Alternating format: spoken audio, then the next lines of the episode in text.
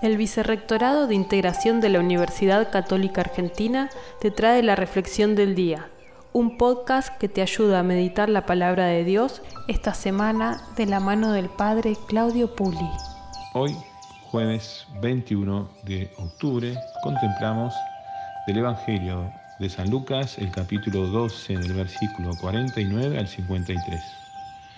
Todo el Evangelio de San Lucas nos muestra los rasgos propios del Dios misericordioso, este Dios que nos ama incondicionalmente a cada uno, amor agápico, de donación, de entrega, del Dios que todo lo perdona.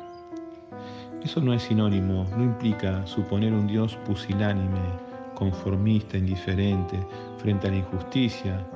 No todo da igual. No está de acuerdo con el egoísmo, la soberbia, la mediocridad la falsa paz de los cómplices con la que se anestesia la vida.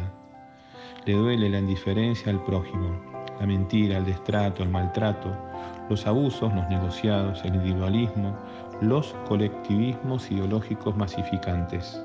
Por eso, en el Evangelio de hoy podemos escuchar que Dios nos dice, yo he venido a traer fuego. La opción Cristo también incluye la valentía, la firmeza, las convicciones sólidas, el testimonio, la coherencia de vida, la pasión por la verdad e incluso la magnanimidad. La opción Cristo a veces puede ser causa de contradicción, incluso frente a nuestros seres queridos más cercanos.